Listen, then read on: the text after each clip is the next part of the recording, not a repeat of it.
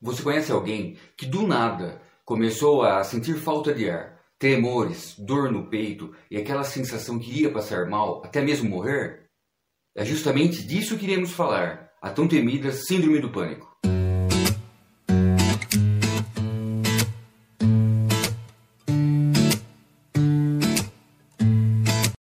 Você sabia que em uma em cada quatro pessoas, em algum momento da vida, já teve uma crise de pânico?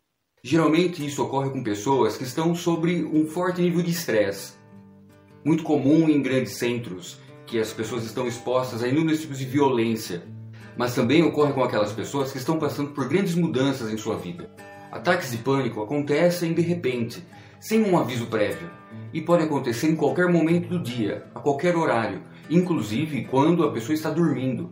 Isso ocorre por uma hiperprodução de adrenalina, noradrenalina e acetilcolina no nosso cérebro, ativando o que chamamos de reação de luta e fuga, gerando fortes crises de ansiedade, acompanhados com alguns sintomas físicos que irei citar agora.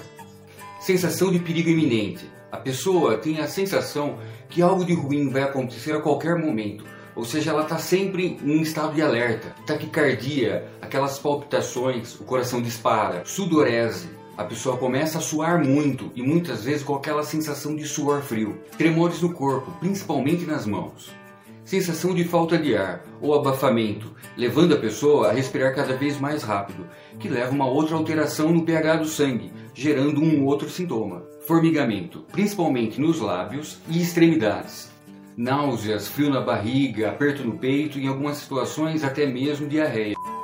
Como tudo isso acontece do nada e sem um motivo aparente, a pessoa tem a sensação que vai morrer ou que está perdendo o controle físico ou até mesmo da sua saúde mental. Geralmente, a pessoa que está tendo um ataque de pânico tem a sensação que está tendo um ataque cardíaco e vai ao pronto-socorro, onde é feito vários exames e nada relevante é encontrado. Até que seja feito um diagnóstico correto, essa pessoa passa por vários médicos, vários hospitais e vários exames até ela aceitar que ela precisa de um tratamento psicológico, pois ela não consegue acreditar que aquilo é causado pela mente dela.